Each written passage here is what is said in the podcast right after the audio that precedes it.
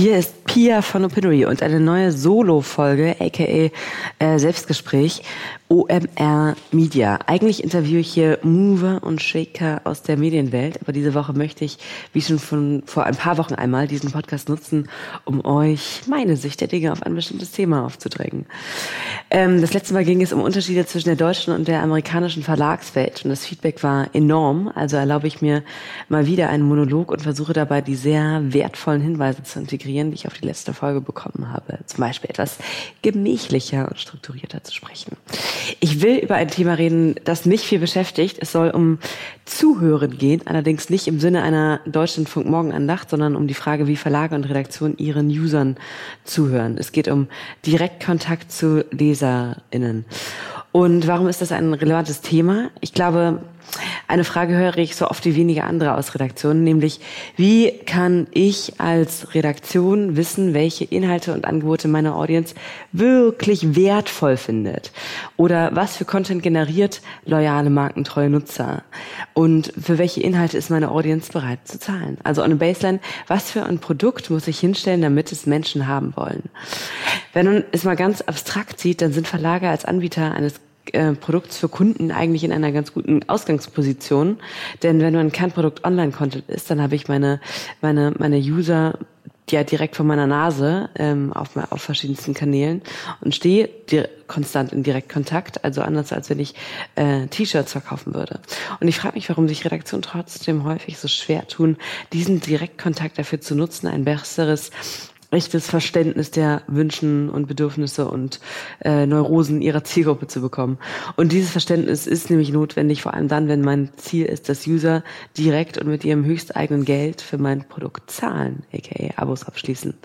Und die These, über die ich hier in den nächsten Minuten sprechen möchte, ist, dass der Missing Link nicht im ersten Schritt, wie vielfach geäußert, eine bessere, unmittelbarere Auswertung der Daten und äh, irgendwelche magischen Metriken sind, sondern dass es zuallererst um eine Haltungsfrage gegenüber den Nutzern geht.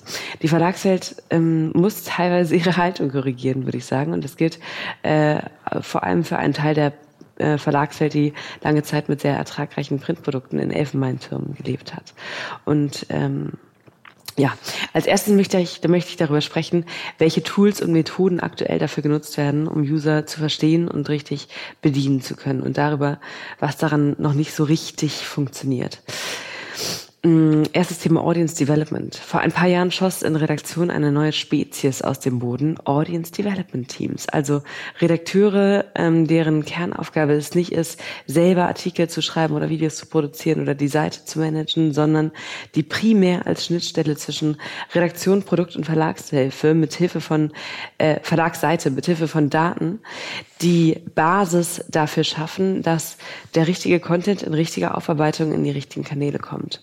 Und diese Teams haben ihre Ohren bei den Lesern, Leserinnen. Doof ist dann nur, dass ähm, dass in vielen Häusern eigentlich niemand so richtig weiß, was diese Leute eigentlich machen. Und sie selber wissen es manchmal selber nicht ganz genau oder beziehungsweise ist unklar, woran äh, der Erfolg oder Impact ihrer Arbeit gemessen wird. Das ist so ein bisschen wie vor ein paar Jahren mit den Innovationsteams, die abgekoppelt vom Tagesgeschäft so den Journalismus neu erfinden sollten.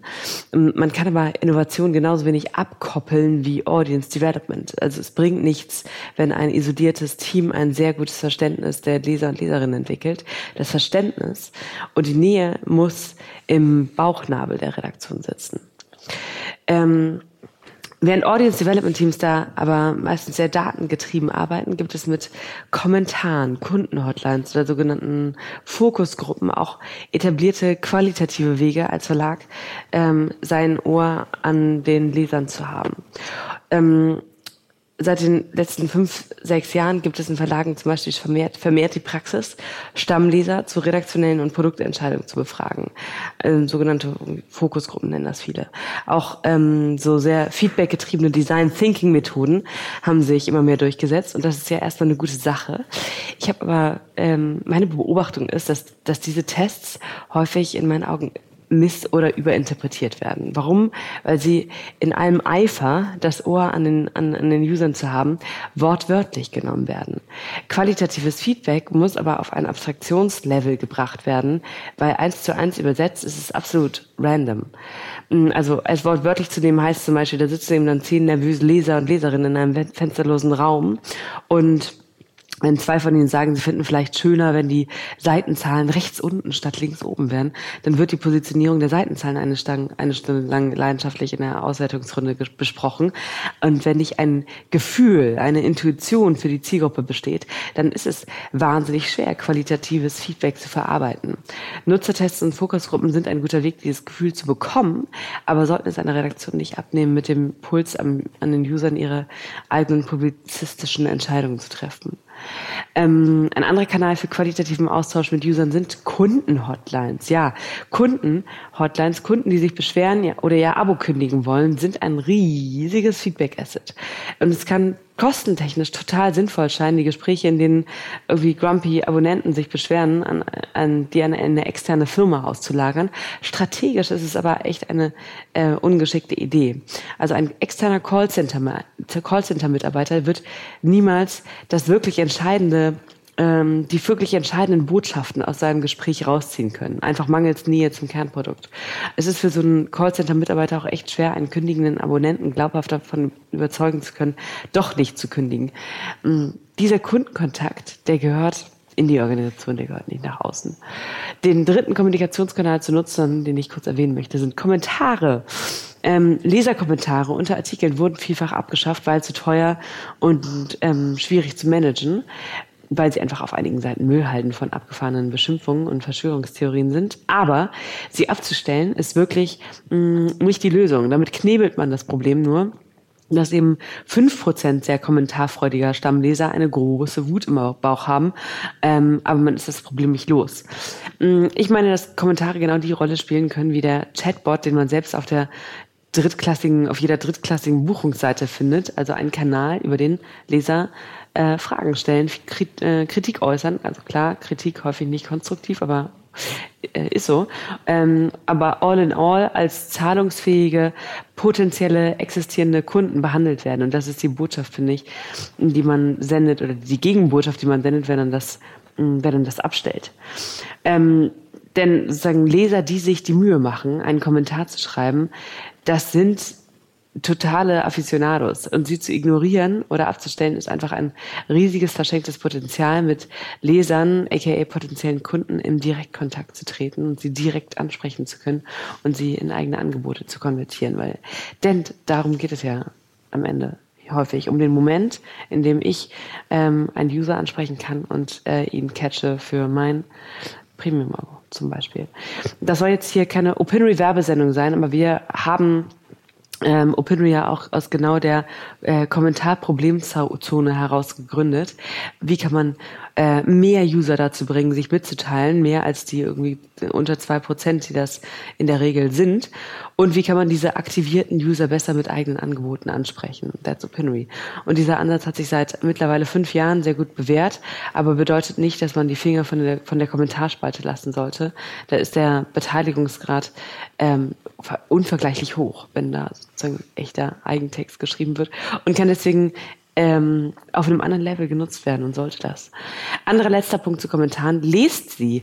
Wenn, wenn man ein Medium ist, das loyale Nutzer gewinnen wollte, sollte jeder so viele wie möglich lesen. Nicht, unter den, nicht nur unter den eigenen Artikeln, aber die Kommentar, die Hürde, einen Kommentar zu schreiben, ist hoch. Das heißt, diejenigen, die dort schreiben, sind ähm, auch wenn nee, sie das nicht in Sympathie äußern äh, und eher in wüsten Beschimpfungen, sind das Aficionados, also die ähm, mit einer größeren Nähe zur Marke als andere. Und man bekommt ein Gefühl für den Puls dieser ganz bestimmten Stammleserschaft, wenn man das einfach liest. Also nicht jeden einzelnen, aber lesen. Ich gebe ähm, gleich in den, in den Best-Case-Beispielen ähm, ein Beispiel, wo genau diese Haltung gegenüber Kommentaren in meinen Augen sehr, sehr gut und gewinnbringend genutzt wird.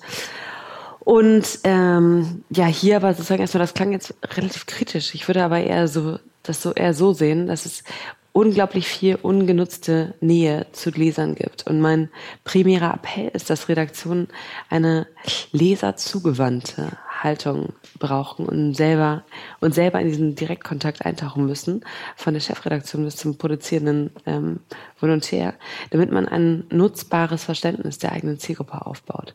Und das, was ich aus den Kanälen, die ich gerade genannt hätte, habe, ähm, zusammensetzt, das muss auch gar nicht sofort in einen crazy Datenpool einfließen und braucht keine AI zur Auswertung. Es braucht einfach eine HI, Human Intelligence, ähm, das hat Nick Carlson von Business Insider hier mal ganz gut gesagt, um daraus eine Nähe und ein intuitives, echtes Zielgruppenverständnis aufzubauen. Also von denen, ich habe ein paar kennengelernt, die diese HI, dieses echte, diese echte Intuition, dieses Wissen und diese ähm, Vorherseh, prophetische Kraft haben, was werden meine Leser dazu sagen oder denken.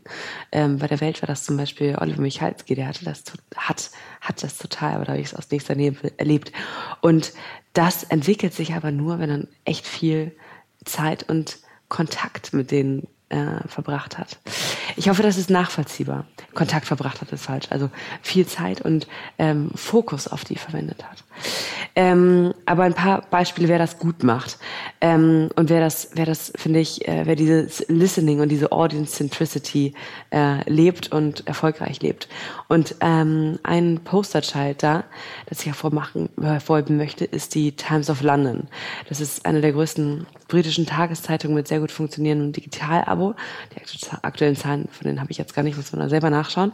Aber die Audience von der Times ist relativ divers. Das sehen wir auch in den Sentiment-Daten von Opinory und sie haben strukturell das Ohr am Leser. Und auch dort ist das Audience Development Team nicht endlos glücklich mit allem, aber sie haben es geschafft, dass äh, kontinuierlich redaktionelle Entscheidungen getroffen werden, die auf einem abstrahierten User-Feedback beruhen. Und was von außen am sichtbarsten ist, ähm, die Times bezieht die Audience tatsächlich mit ein, was äh, in deren Fall mit Klicks und Retention belohnt wird von Abonnenten.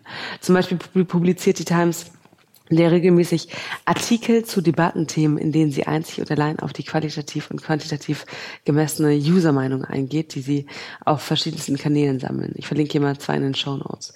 Die Redaktion sagt ja nicht, das können wir nicht veröffentlichen als Meinungstrend oder was, das ist doch nicht repräsentativ, ähm, sondern sie macht äh, dieses, äh, dieser aggregierten Leserstimmen als den Puls der Leser und der ist und sieht ihn einfach als für Leser relevant. Und es geht ihnen eben nicht darum, ähm, es geht ihnen darum, Geschichten mit ihren Lesern zu erzählen, hat immer ganz diese Audience Development Chefin mal ganz gut gesagt und nicht allein für die Leser. Die Times hat ähm, bei auch bei hm, so Ü50 Redaktionshirschen, die ich da kennengelernt habe, bis zum Praktikanten eine echte leserzentrierte Haltung entwickelt, ähm, die ich echt beispielhaft finde. Und wer mit den Kollegen mal sprechen und sich das näher anhören möchte, sind auch eher Eindrücke und die Nebensätze, in denen sich das, äh, in denen sich das äußert. Der kann sich gerne melden und ich stelle gerne Kontakt her. Zweites positives Beispiel, was ich hervorheben möchte, ist Dumont. Dumont ist auf einer quantitativen Ebene echt finde ich da drin Metriken zu finden, die etwas darüber aussagen, welche Inhalte Leser als, äh, als, als wertvoll und relevant bewerten. Meine Lieblingsmetrik bei den auf einer ihrer Seiten mit äh, einer eher älteren Zielgruppe ist zum Beispiel, wie häufig wurde der Artikel ausgedruckt als Kennzeichen von, wie wertvoll findet jemand etwas, jemand diesen Artikel. Und wie Dumont äh, Titel redaktionelle Entscheidungen basierend auf den verfügbaren Daten treffen. Darüber hat ähm, gab es gerade auf Nieman Lab einen äh, Artikel, den kann ich hier auch in den Show Notes verlinken. Und der dritte Case, der mich beeindruckt, ist das unabhängige Blogmagazin endlich um mit vielen Hs und Ms und Hs, ähm, findet man trotzdem, auch wenn ich es jetzt nicht buchstabieren kann.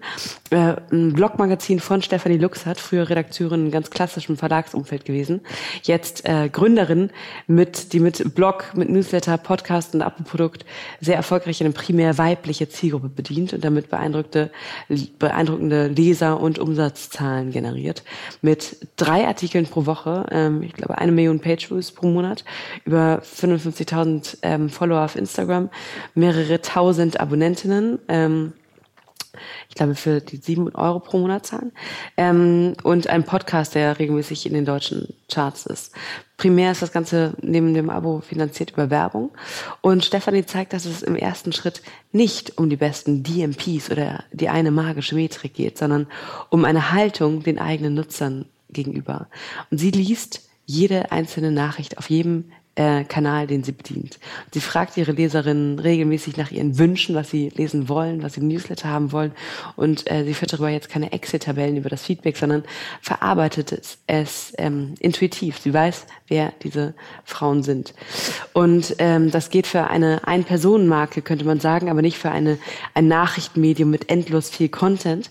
Aber ich sehe das anders. Also ein Chefredakteur, ein Kolumnist oder whoever kann genau denselben Draht aufbauen, den äh, Stephanie zu ihren Nutzerinnen pflegt. Es gibt in jedem Haus diese publizistischen Leuchttürme und wenn von denen nur die Hälfte einen so äh, engen Direktdraht, persönlich getriebenen Direktdraht zu ihren Lesern aufbauen würden, wie Stefanie, dann wäre viel gewonnen. Wenn das alles noch etwas abstrakt klingt, Stefanie ist im Januar hier im Podcast zu Gast. Und wenn ihr Fragen habt, die ich zu dem Thema bei ihr anschneiden soll, schreibt mir. Das waren jetzt viele Worte für eine Botschaft, die ich habe. Äh, die da wäre, Redaktionen und Verlagshäuser, die eine loyale Audience aufbauen wollen, die können den Direktkontakt nicht in irgendwie isolierte Teams äh, delegieren, sondern müssen diesen Direktkontakt auf allen verfügbaren Wegen und Kanälen äh, höchst selbst persönlich suchen und pflegen. That's all I'm saying.